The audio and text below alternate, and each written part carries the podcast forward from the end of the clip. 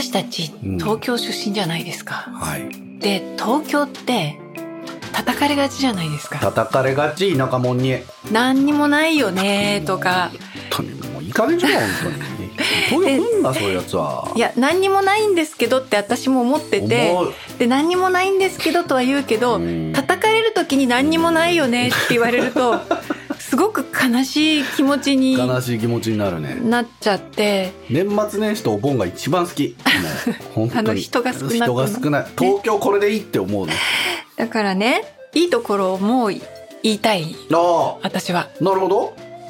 で別にその何があるよっていう自慢じゃなくって、はい。自分にとっての一番の魅力ね、はい。っていうのはどこにでも行けるところ、それそうだ。まあ、例えば伊豆に行っちゃう。あスイッて行けるじゃない？あなるほど。東京を出るっていう意味でどこにでも行けるっていうことなんですね。あそうそうそうそう。なるほど。なんか別に地下鉄が充実してるとかそういうことじゃなく？じゃなくってだから例えば今すごく伊豆とか近く言っちゃったけどじゃあ明日香港行こうかって言った時にまあ、今からでもいいようん。取れたらすぐ行けるわけじゃない、ね。じゃああじゃあ空港行こうって言っに確かに。て、地方にいるともしかして一回羽田とか行った方がいいのではとか、うん、成田か？とかね。じゃあちょっと待って前日から準備しようってなるけれども、まあなんかふっと思い立った時にどこにでも行けるっていうのがこう私みたいないろんなことをふいとうん思いついたらもうすぐに何とかしたいっていう人間にとってはものすごく嬉しいことかなって。極端な話お金さえあればうん今日あの福岡のあそこの豚骨ラーメン食べたいなって思ったら行けますからね。うんうんうんうん。うん。でもそれ他のとこだと1日に何本しかない福岡行きとかに乗れなかったりしますからね、うん、そうだから、まあ、とりあえず新幹線に乗ってから考えるかっていうのもできるわけじゃない、まあできるできるできるできる。ねね、東北の方に行こうって時に、うん。あじゃあまずじゃあちょっと乗っちゃおう。東京駅に。行くまでに決めるか。みたいなね、とりあえず一駅分買ってその先はそこ行ってから考えようとかもおできるかなっていうのはいいところだなーそうですね。どこにでもすぐに行ける可能性が、どこにでもすぐに行ける可能性。うん、あるっていうのは旅好きにとってはねそうかすごい魅力だな。畑さんはだからその可能性がすごい好きなんですね。可能性が。だから出会っちゃうと別れるうんかもしれないって思うと出会うまでのその可能性が一番好き。微熱。だから微熱が好きそうかなるほど。もうその一歩手前でもうキラキラしていたいっていう。全てにおいてそれが現れちゃう。だから東京にいるとえどこにでも行けるキラキラキラってね。ね。しちゃうところが、まあ、東京のね、まあ、ちょっと地元自慢になるけれどもうん。魅力かなっていうあのもうねいろんな地元自慢を聞かされるわけじゃないですか。東京にいると食べ物が美味しくて、ね。いや東京の魚魚じゃないよ。とかさあのあのね東京に行ったらもう魚とか臭くて食べられなくてとか言われると あのねごめんね本当ちょっと悲しいの。臭くて食べられないって言われてるあ魚だってどこかでは新鮮だったけど来る途中にいろいろあったわけでそうなってしまったわけで魚のせいでも東京のせいでもないんだよねっそうてだね。うんごめんねっうんて確かにね。思っちゃうからなんかこの悲しみをねうん。なんとかこうそのなんか人の土地に土足で入り込んでくる発言がうん。田舎者だと思う、うん。そういうとこだぞって思うよね。まあそういう人がいるから嫌なんだよ。お前んとこはってそう思ったよりそうね東京ってうん。あの卑屈になってないと叩かれるって感じがあるよね。だからね、うん。僕これ口を酸っぱくして言ってるんですけどね、うんうんドラマでも何でもね例えば「あまちゃん」うん。すごい面白かったです朝の連続テレビ小説ね。うんあまちゃんは結局最後まで東京ディスられて終わったんですよ。なんで？と思って。いやいやいやいやいや。生まれたとこみんな愛しましょうっていう結論だったら、うん。主人公東京生まれなんだから東京帰ってきて幸せになってよ。え？ー、っていうのありましたからね。あそういう感じだったのね。そうなのよ、うん。ただ人が集まる場所みたいなね。あんなとこ一生暮らす場所じゃないからみたいなノリで語られてますけど。あそれある。ん。あの住むとここじゃないよねって言われる時あるじゃない？ヤドカリじゃねえんだからさ 生まれてこの土地にいる人のこと考えろ。そう。そういう想像力のなさが田舎も もうそうだね。住むとこじゃないよねっていうのなんていうかね悲しい。そうだね、うん、この二人が集まるとストッパーがいないっていうね、うん、ねやばいよ、えー、私これでもねちょっとストッパーになったつもりだったよ、今そうだよね、うん、ありがとう頑張ったよ、うん、ありがとう、うんあのそこで生まれ育った人がいるっていう当たり前のことなんですけど東京なぜかディスられがち、うん、なのでちょっといいところをアピールしてみました。ありがとういじめないんでね。では所長始めましょう。感情言語化研究所感情の言語化について研究してみようではないかという探求ラジオ研究所所長作詞家でシンガーソングライターの畑明です。その感情を言語化してみませんか？マスコットキャラクターそして漫才師米粒社協のサンキュー達夫です。はいこの感情に名前あるこの感情なんて言ったらいいの？言語化以前の感覚を皆さんと一緒に言語化してみようと思います今日も感情言語化について探求を進めてまいりましょう、はい。はい、進めましょう。結構最近メール届いてますね。嬉しいですねお便りはね。えー、匿名ごはんさん。はい匿名ごはんさんありがとうございます、ね、もうなんか新聞の図書欄みたいな感じでこれ言語化してっていう人たくさんいますね。素敵なお名前ですね。秋畑所長達夫さんごきげんよう。ごきげんよう。毎週楽しく聞いています。ありがとう。最近とある感情が湧き上がったのに全く言葉でまとめられないので還元犬に送らせていただきます。はい。それはピュアと言われると恥ずかしくなるです、うん。うん、今私には推しの配信者がいます。その方に対する気持ちとか思い SNS 上で推しから反応をもらった時の返事などを素直に書いていたら同じリスナーからピュアな人扱いされるようになりました。挙句の果てには私より7つそこら年下の人からも純粋なんですねと言われる始末。その度になぜか顔を抑えたくなるくらい恥ずかしくなっている自分がいます、うん。純粋であること自体はいいことだし大事にしたいなとは思うんですが人からそれを突かれるととてつもなくむずがゆい気分になります、うんうん、思い当たるとしたら私がその人のことをどれだけ好きなのかが人づてに気づかされてしまういたたまれなさ、えー、みたいな感じでしょうか、うん、このどうしようもない感情についてお二人のお話を聞かせていただけると幸いですはい、そして秋畑所長が作詞された「ラブライブ!」で恋がテーマの曲を聴くと時速200キロくらいで刺さってます。ひどいです。でも好きです。これからも還元券を楽しみにしています。はい匿名ごはんさんありがとうございます。匿名ごはん。ピュアなんですね。まあそれは恥ずかしいよ。ピュアって言われて恥ずかしくないやつピュアじゃねえからな。うん。うん。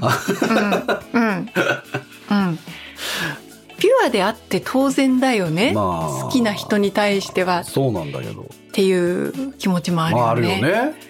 で、まあ、私も恥ずかしくなっちゃう気持ちもわかります。うん、でこれねなんで恥ずかしくなるかっていうと、うん、私の場合は性癖を指摘されてるみたいな気になるから。うん、というのは、まあ、例えばね、はい、その人がちらっとこっちを見た気がするから嬉しくなったんですとか言うとあそんなことで喜んじゃうんですか？ピュアなんですね。いいこれはどう？目が合った気がするなんていいじゃん。だからその目が合った気がすると興奮してしまう性癖を なんか性癖って言われてるような気がしちゃう。ああなるほどね。いやそうじゃなくていや好きを表現したかっただけなのにえなんで性癖を指摘してきてるみたいになってんなっていう恥ずかしさがある。へだから具体的にあんまり言いたくなくなっちゃうっていうか「なんとかさんって素敵ですよね」ぐらいにとどめておくといいのかなとか思っちゃうんだけどどうなんだろう。僕はピュアじゃない場合がどういう場合なのかよく分かんないんだよね。ピュアじゃない、うん、なんでこの人がピュアって言われるのかっていうと、うん、他の人はこの人ほどピュアじゃないってことなんですよね。多分。承認欲求が強いとか？そういうこと？またはピュアを出さないことがピュアであると思ってる人たちの中にいると？ああなるほどなるほど。何何この人出しちゃってんの？いいじゃん。やばいやばい、うん、とか言うとからかわれちゃうのかもしれないねピュアなんですね。って。からかわれちゃうのかもしれないけどでもいいことしかない。いいことだよね、まあ、まあまあ恥ずかしくなるでいいと思うし、う。んうんうん。ね、別うん私も顔を押さえたくなるくらい恥ずかしくなる気持ちわかる。でその自分がいる方がうんつつましやかでなんかいいと思う。そうだよ。でもう漏れちゃってることだから、うん。ピュアっていうのは、うん。いいと思います、うん。直す必要もないし恥ずかしがってればいいと思う、うん。立ってればいいしピュアであることはうん。当たり前のことだよ。そう好きだったら。本当の意味でピュアって言われてんだったらいいんだけど、うん。とりあえず、うん。ピュアって言っとけだったらちょっとどうなんだろうって。あのねこれお笑いの世界のシュール問題と一緒なんですけどはいはい。自分の理解の範囲の外側にいる人とか、うん。求めてたものと違うものが来た時に全部シュールという言葉で片付ける問題、はいはいはいはい。いやいやいやいやシュールじゃねえからこれ、うんうんリアルだからっていう思う時もあるんだけどそれになんか近い匂いもする何でねもかんでもシュールって言っときゃいいみたいな感じでピュアって言っちゃってる人もいるのかなと思うと、だからどこを指してピュアなのかっていうのがちょっとよくわかんないんだよね。SNS 上で推しから反応をもらった時の返事などを素直に書いていたら。つまりは嬉しいですとかそういうことかな？あーまあだったら単純っていうことをピュアって言葉に置き換えてるってことなんですかね。うんそうかもしれないねわかりやすいとか素直とか。うんでもまあ素直と純粋またちょっと違うからうな。んうん。でもピュアと言われると恥ずかしくなるけどでも恥ずかしくなっちゃってもいいし恥ずかしくなるの全も当然だし。全然それでいいですよね。そしてあのシュールと同じくピュアっていう表現でまとめちゃうのは良くないぞそうそう。と。何も考えなしにピュアって言ってる人もいるからもうそんな人にね振り回されなくていいよ。うん、って思う。うん、うん。そうだね。うん、うん、畑さんもね結構その自意識過剰なとこあるんですけど あるね。あのいいよ漏れてるからもうその畑秋漏れちゃってるから いいんだよその人からどう思われてるのかなとか気にしないでっていうかあるよ。畑秋以上でも以下でもないし、うん、何にもなれない。もうどうしようもないからって思うんだけどなんかちゃんとしなきゃみたいなそう、ちゃんとしなきゃ病だから。畑さんはもう、はいあのどんなに隠そうが畑さん漏れちゃってますかあらーもうね、しょうがないね。ちゃんとできない。きちんとできない。でも恥ずかしがってればいいかなうんそうね。うん。恥ずかしがってうん、特命ごはんさんも一緒にね、恥ずかしがっそうでてすよ生きていきましょう。以上感情言語化研究所でしたはい、新作の推定 EP、迷える恋筋解雇庭園ボリューム9収録曲が公開されてそして、ね、ミュージックビデオも作ってますようん、ってえーい公開されたよ。でまあねいろいろ進んでるわけですが、はい、聞いてくれる人うん。に対してね、うん。私思ったんだけどこう皆さん聞いてくださいっていうのはちょっと違うんじゃないかなっうん、て思ってるのよ。だってみんなが聞くことがそれを良しってするのはゴールをそこってするどのは変じゃない、うん、それみんなが聞くから偉いの？うん。みたいな気持ちになってきうん、なるほどなるほだそれは何でもそうじゃない？映画でもあの物語でもどね、まあ、舞台でも。それみんなが見るからすごいの、っうん。ていう。うん。いやそうじゃなくってもうすごいものがあるんだけどそれを受け取りたいと思う人のとこにうん。届いてほしいんだけど、うん。どうしたらいいんだろうなっていう気持ちとともに聞いてる。だからそういう受け取りたいと思ってる、うん。みんな聞いてねっていう呼びかけなんだけど、言語化した感情言語化しましたね、畑さん。そういう意味で、うん。あの必要だと思う人にうんちゃんと届けたいな、そのためには、うんうん。畑さん自身が聞いてくださいっていうのが一番いいんですよ。そうだから結局はそこを言わなきゃいけないんだけど、まあまあね。聞いてねって言わなきゃいけないんだけど、うん。でも受け取りたい人に向けて大声を出したいよっていう、そう受け取りたい人はちゃんと聞いてっていう、えそうそうそうそうそう。そうね。聞きたくない人耳閉じといてそうっていうね、うん。うん。